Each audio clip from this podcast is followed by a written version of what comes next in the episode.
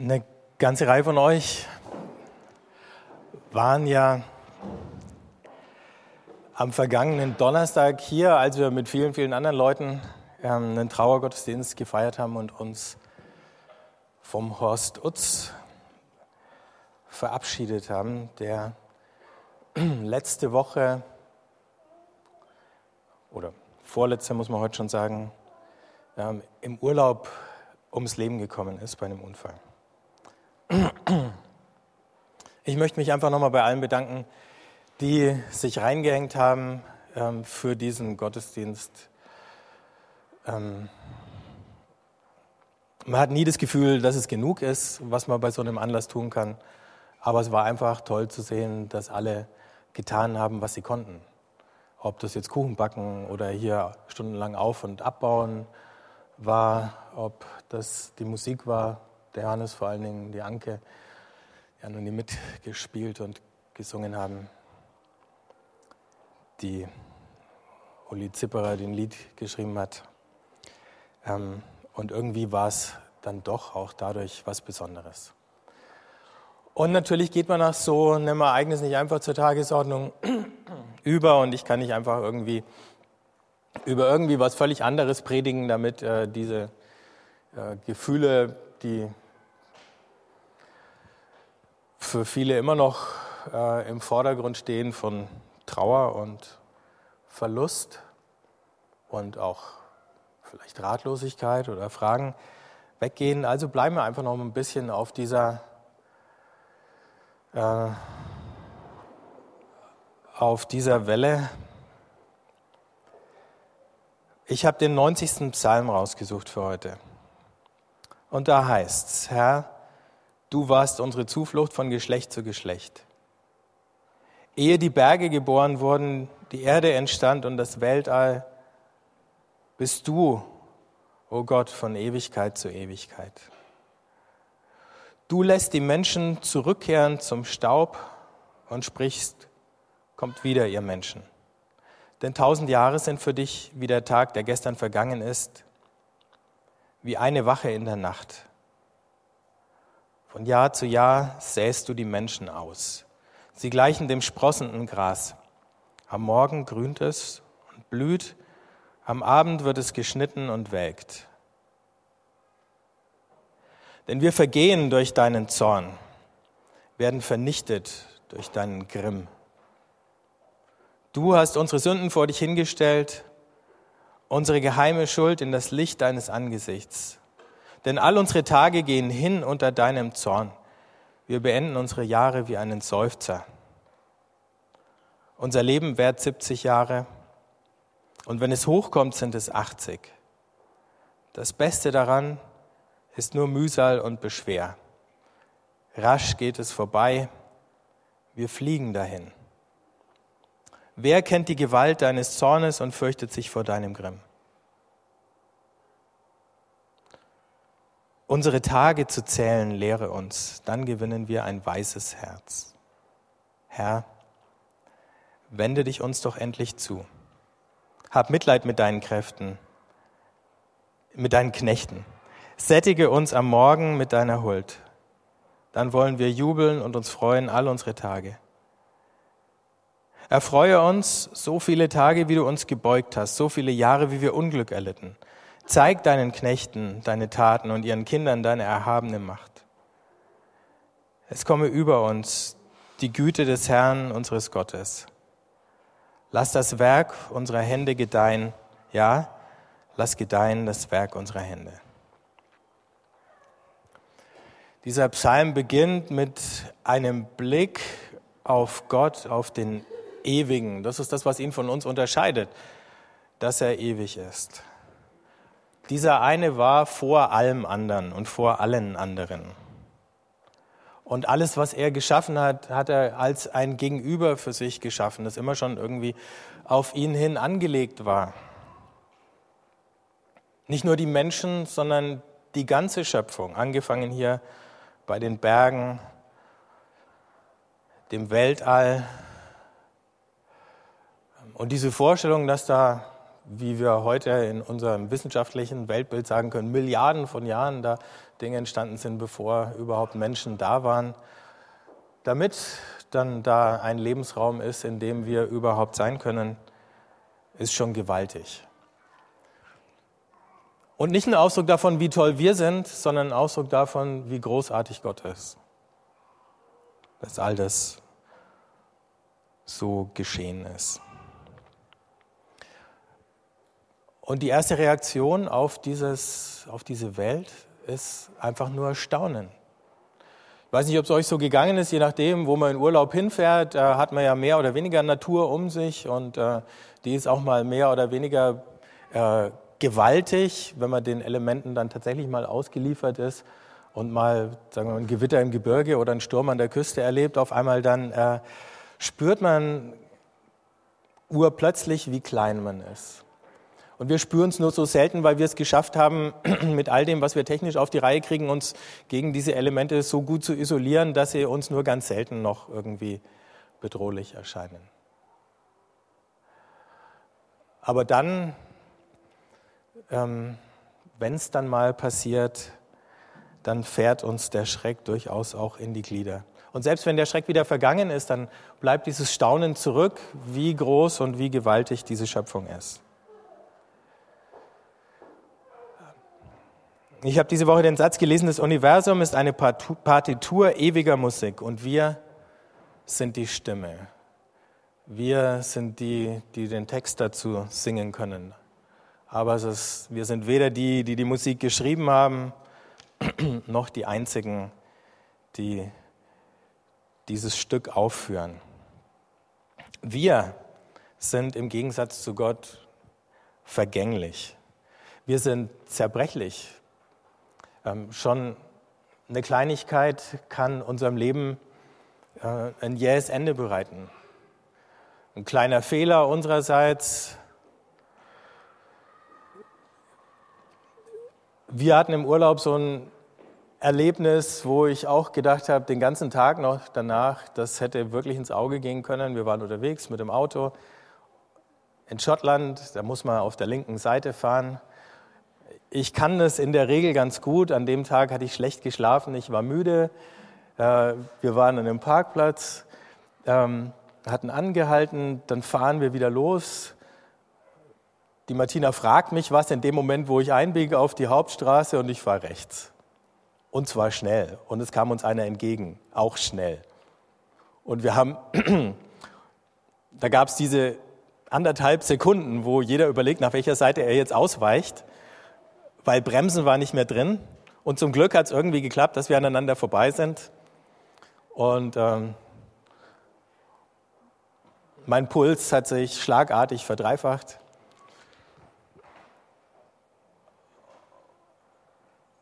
Und für so eine Stunde oder zwei konnte ich an gar nichts anderes mehr denken, außer das hätte sein können. Ne?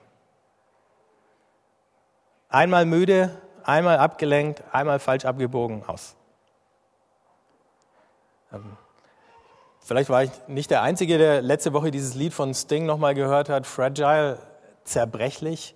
Wir sind so zerbrechlich. Wir fühlen uns manchmal so stark und so sicher, aber in Wirklichkeit sind wir es gar nicht. Wir sind brutal begrenzt in allem.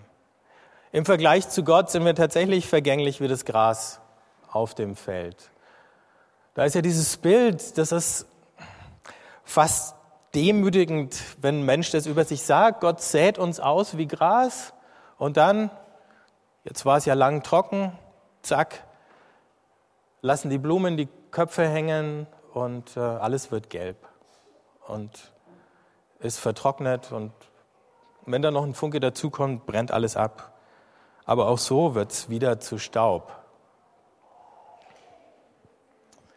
Sowas wie Auferstehung was der Johannes aus dem Johannesevangelium vorgelesen hat, ähm, ist hier ja gar nicht im Blick. Wenn Gott da sagt, kommt wieder oder kehrt zurück, Menschen, dann meint er, kehrt zurück zum Staub, von dem ihr genommen seid.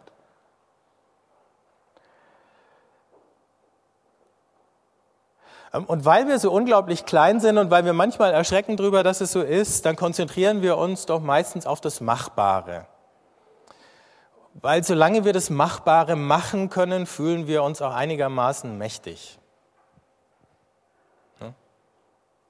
Und nicht ohnmächtig. Und wir müssen nicht darüber nachdenken, dass so viel eben überhaupt nicht machbar ist für uns. Aber wenn wir dann mal auf den Widerstand treffen, dass irgendwas nicht mehr machbar ist, sei es in unserem eigenen Inneren, was wir nicht auf die Reihe bekommen, oder sei es, weil irgendjemand halt einfach nicht so will, wie wir wollen, oder sei es, dass wir tatsächlich an die Grenzen von dem stoßen, was überhaupt für Menschen machbar ist. Und der Tod ist nur die letzte von diesen Grenzen. Sobald wir auf so einen Widerstand treffen, dann weckt er uns auf aus dieser Illusion, und auf einmal fangen wir an, Fragen zu stellen. Und hier werden eine Menge Fragen aufgeworfen in diesem Psalm. Aber das Wichtigste ist, wir werden uns selber zur Frage. Wir sind ja nicht die Antwort auf irgendwas, sondern wir sind für uns zuallererst mal ein Rätsel und eine Frage. Warum gibt es mich überhaupt? Wozu ist mein Leben gut? Ich habe ja immer wieder in den letzten paar Monaten äh, Abraham Heschel zitiert und er hat zudem auch was Schönes gesagt, das mich lang beschäftigt hat. Er sagt, ich bin mit einem Willen ausgestattet, aber der Wille gehört mir nicht. Ich bin mit Freiheit ausgestattet, aber diese Freiheit ist dem Willen auferlegt. Das Leben ist etwas, was meinen Leib besucht, eine transzendente Leihgabe. Ich habe seinen Wert und Sinn weder geschaffen noch erfasst. Die Essenz dessen, was ich bin, gehört mir nicht ich bin, was ich nicht bin.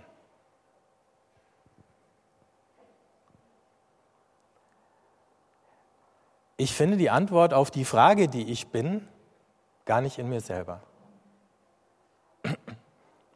Ich bin eine Frage und die Antwort liegt jenseits von mir selber, da wo das Leben herkommt, das ich mir weder selbst genommen habe, noch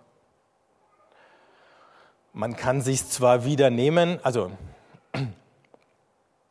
sich umbringen, aber normalerweise schrecken wir zu Recht davor zurück oder haben es viel zu lieb.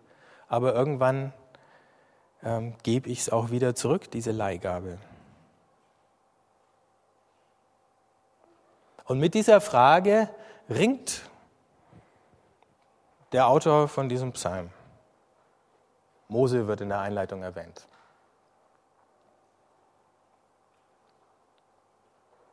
Und plötzlich taucht da diese Frage nach Gottes Zorn auf. Denn wir vergehen durch deinen Zorn, werden vernichtet durch deinen Grimm.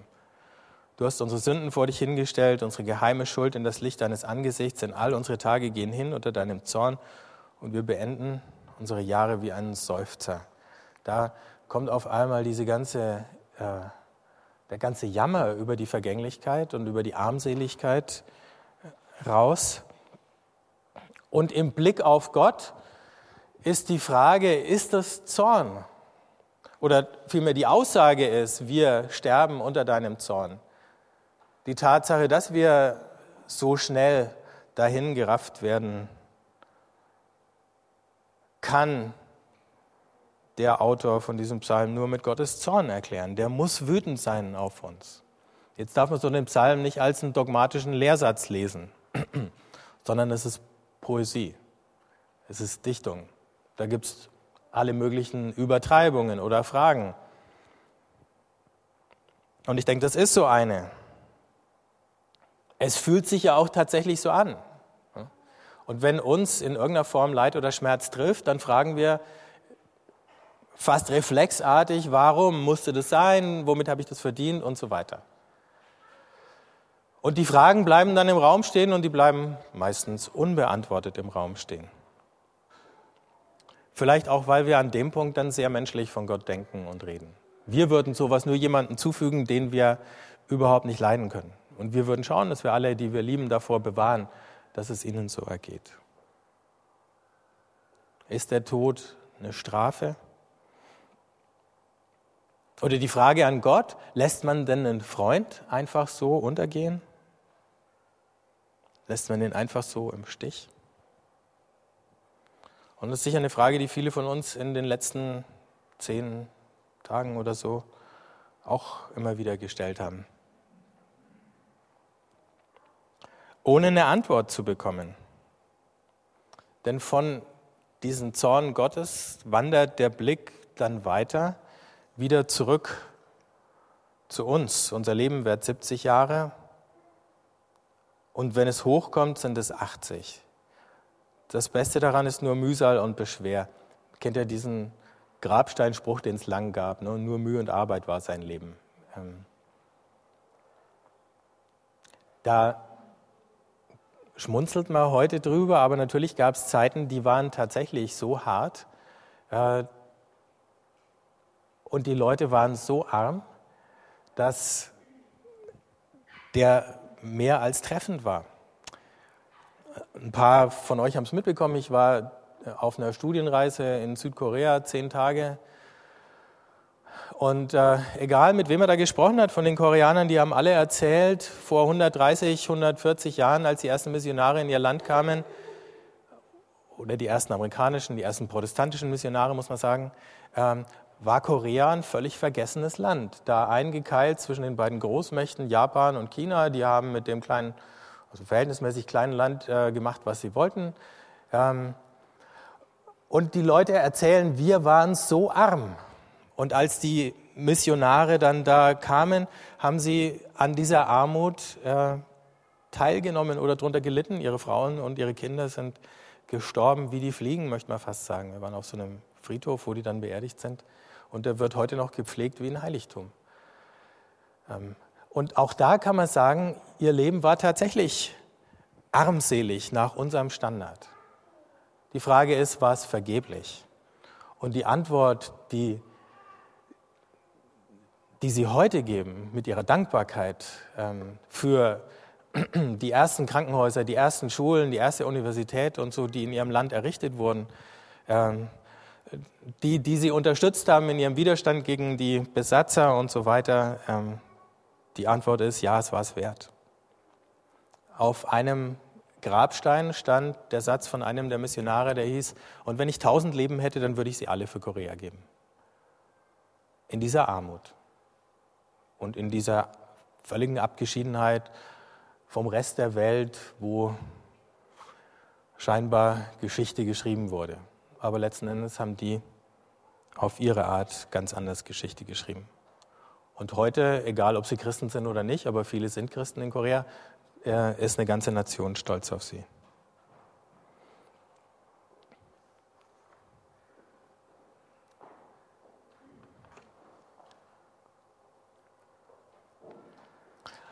Also dieser Satz, das Leben ist mühsam, es ist beschwerlich, stammt nicht aus einer Überflussgesellschaft wie unserer, sondern aus einem Land, das war karg. Ähm, die Aussichten, reich zu werden, waren bescheiden. Und in dem Moment, wo wir auch in unserer Überflussgesellschaft gezwungen sind, von den eigenen Illusionen Abschied zu nehmen, weil wir merken, ich werde mir nicht mehr jeden Traum erfüllen können, egal was der Traum war. Ich werde nicht mehr jedes Ziel äh, erreichen, das ich mir mal gesteckt habe. Da tritt auch für uns manchmal diese mühsame und beschwerliche Seite in den Vordergrund. Ich erinnere mich an das letzte Gespräch, das ist ein paar Wochen her, als ich mich mit dem Horst Utz länger unterhalten habe. Und dann saßen wir da bei ihm zusammen. Die Martina war auch dabei, saßen auf seiner Terrasse am Abend. Und dann hat er erzählt und hat ihm erzählt über die Gedanken, die er sich im Jahr zuvor über sein Leben gemacht hat. Und, äh, und dann eben auch, dass er merkt, bestimmte Ziele, die ähm, wird er so nicht mehr erreichen. Und da war ein bisschen Trauer drüber drin, aber dann auch der Entschluss zu sagen, aber dann möchte ich das, was ich erreichen kann und das, was ich tun kann, mit ganzem Herzen tun. Und, und dann hat er gesagt, und das sind die Beziehungen ähm, hier zu euch in der Gemeinde, wo wir an Dingen arbeiten, die auch eine Perspektive über den Tod raus haben. Das ist für mich das Wichtigste und das Kostbarste überhaupt. Ähm, die Bettina hat mir noch ein paar von seinen Notizen gegeben und da steht es auch noch mal drinnen. Sagen, da möchte ich mich hinein investieren, weil das so ein großer Schatz ist. Auch das kann das Ergebnis von so einer Ernüchterung sein. Und in dem Fall war es ein gutes und ein positives Ergebnis. Nicht in sich zurückziehen, das kann ja auch passieren, wenn man enttäuscht ist, sondern eins, jetzt investiere ich mich noch mehr. Mit dem Glück ist es sowieso so eine schwierige Sache. Ähm, just in dieser Woche äh, erscheint ein Artikel in der Süddeutschen Zeitung, wo der Philosoph Wilhelm Schmidt äh, schreibt, der ein Buch über das Unglücklichsein herausgebracht hat. Und er sagt, Deutschland ist hat das Glück relativ spät entdeckt. In äh, den angelsächsischen Ländern war das Glück immer noch als Lebensziel ähm, schon seit Jahrhunderten ähm, an erster Stelle gestanden. Die Deutschen waren immer noch so auf der Pflichtschiene und er hat sie als glücksverspätet bezeichnet. Aber jetzt, ähm, so in den letzten paar Jahrzehnten, haben wir das Glück in Deutschland entdeckt und das findet er jetzt gar nicht so gut. Und vielleicht wird auch deutlich, warum, denn er schreibt, Glück an sich ist kein erstrebenswertes Ziel. Es ist schön, wenn es uns gelegentlich berührt wie ein Hauch. Aber wenn es zu lange anhält, macht es uns träge. Und wir richten uns in einer Zufriedenheit ein, die uns auf Dauer nicht gut tut. Das andere des Glücks, manchmal auch das andere Glück, ist das Unglücklichsein. Seine am meisten verbreitete Form ist die Melancholie. Das ist kein krankhafter Zustand, sondern die Art und Weise des menschlichen Seins, die wesentlich zur Existenz des Menschen gehört. Melancholie, das ist ein Zustand von übergroßer Sensibilität mit sehr bewegten Gefühlen und Gedanken. Melancholie ist die Seinsweise einer Seele, die schmerzen und sich ängstigen kann. Melancholiker denken über alles nach. Daher sind seit jeher so viele Philosophen und Künstler unter ihnen zu finden. Gerade ihr tragisches Bewusstsein entspricht dem Leben womöglich mehr als jede törichte Leugnung von Tragik. Es gibt daran nichts zu heilen. Er ist diese Seite des Menschseins zu pflegen.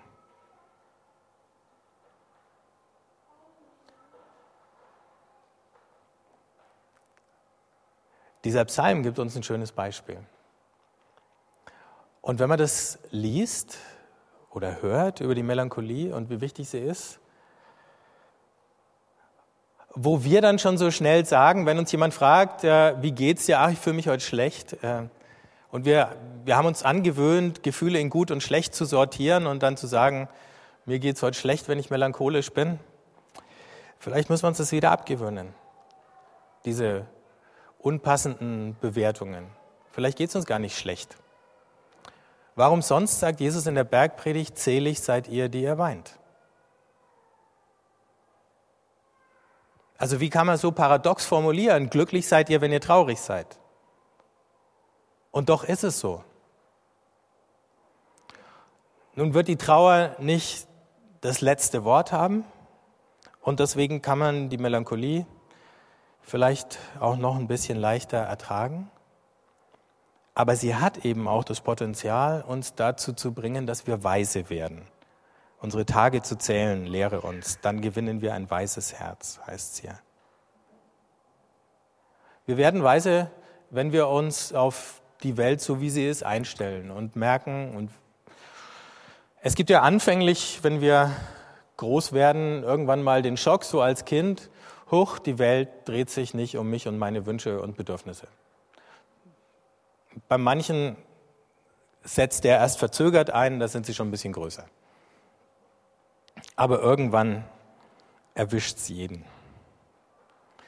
Und dann eben stürzen wir uns auf das Machbare und vergessen allmählich wieder, dass die Welt sich gar nicht um uns dreht. Oder wir drehen uns um so viele Dinge und stellen dann fest, um die dreht sich die Welt aber auch nicht. Nach dem Trauergottesdienst am Donnerstag ähm, habe ich mich mit einem Gast hier noch unterhalten, der stand da noch eine ganze Weile. Und dann fragt er mich, wie es mir geht und ich erzähle ein bisschen, dann frage ich ihn und dann sagt er, ja, da und da, ich, äh, ich tue zu wenig. Ich so, war ganz irritiert. Äh, und dann hat er gemeint, na ja, seine Arbeit und äh, so, die frisst ihn ziemlich auf und äh, belegt ihn so mit Beschlag, dass er für viele andere Dinge meint, keine Zeit mehr zu haben, aber in dem Moment, ähm, wo er mit dem Tod konfrontiert war, plötzlich merkt er, dass das lebenswichtige Dinge sind, die er vernachlässigt hat. Und mir fiel wieder dieser Satz von Stephen Covey ein, wie viele Menschen bedauern auf ihrem Sterbebett, dass sie nicht mehr Zeit im Büro verbracht haben.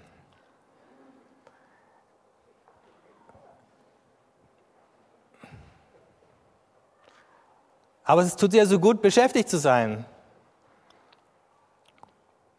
Und jeder hat seine Projekte, die er unbedingt noch äh, auf die Reihe bekommen möchte. Aber in Wirklichkeit sind es nicht die Projekte, sondern es sind die Beziehungen, die unser Leben lebenswert machen. Und vielleicht ist es eine gute Möglichkeit, gerade die Melancholie auszuhalten, ähm, in der Melancholie die Sehnsucht auch zu spüren, was ist mir wirklich wichtig.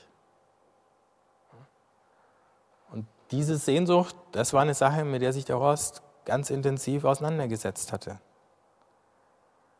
Und dann nochmal zu fragen nach den Prioritäten. Was ist denn die Frucht? Was soll denn bleiben, ähm, wenn ich irgendwann mal nicht mehr bin? Niemand muss sich selber ein Denkmal errichten. Es ist mehr die Frage, was habe ich anderen weitergegeben, solange ich noch was geben konnte.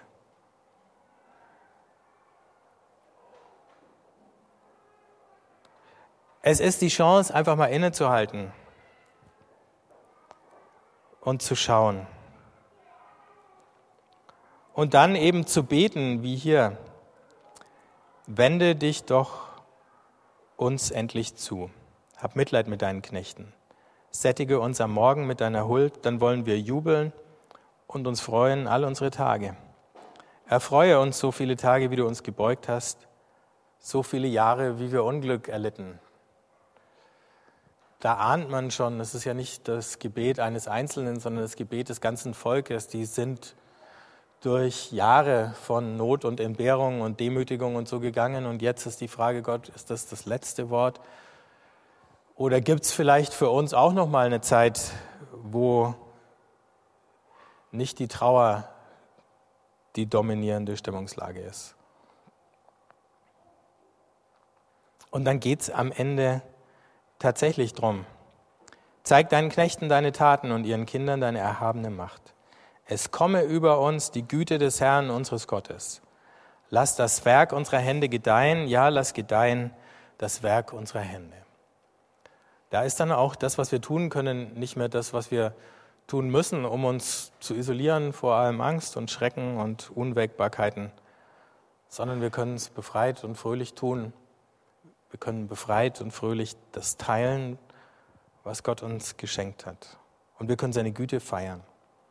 Und es ist ja nicht zufällig, dass die großen Feste im Alten und im Neuen Testament mit Genuss zu tun haben, mit Wein und Brot, mit Weihrauch und Öl, mit Musik und mit Tanz, dass es was Sinnliches ist, dass Gottes Güte geschmeckt werden kann. Es ist eben gar nichts rein Geistiges. Sättige uns am Morgen mit deiner Huld. Da ist nicht nur der schöne Sonnenaufgang gemeint, sondern eben auch das Brot,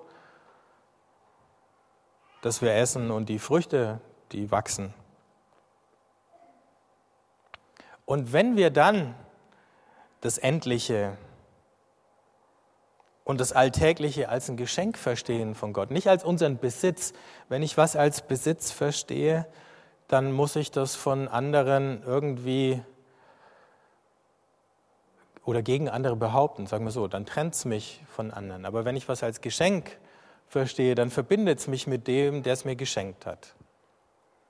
Wenn wir all das, was wir besitzen, als Geschenk verstehen, dann verbindet es uns mit Gott und mit anderen Menschen. Und auch das Teilen wird ganz leicht. Dann müssen wir es nicht mehr behaupten. Und in dem Moment, wo wir das tun und wo es uns mit Gott und anderen wieder verbindet, dann entdecken wir auch das Heilige drin.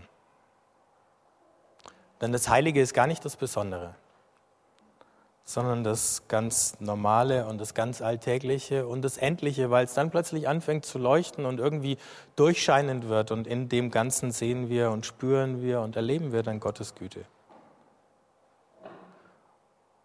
Und dann macht der Wein, dann macht das Brot, dann macht die Musik unser Herz auch wieder froh.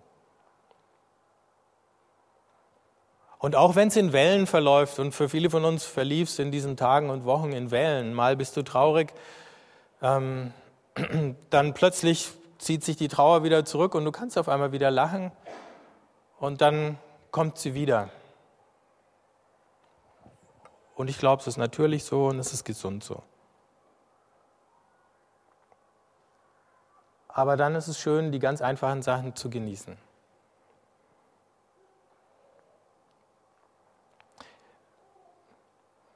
Am Freitag, als ähm, der Gottesdienst vorbei war, alles aufgeräumt war und so weiter, ähm,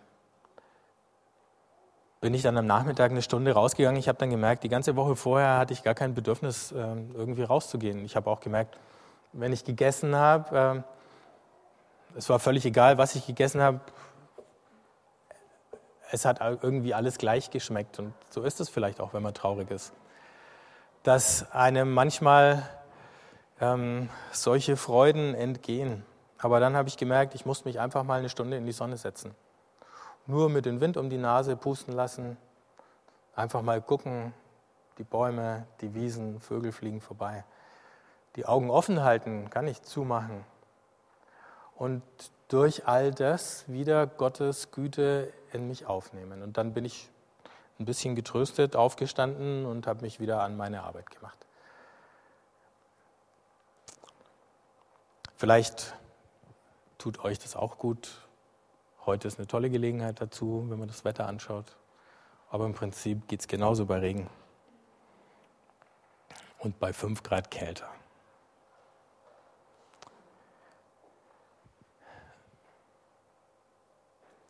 Wir sind eingeladen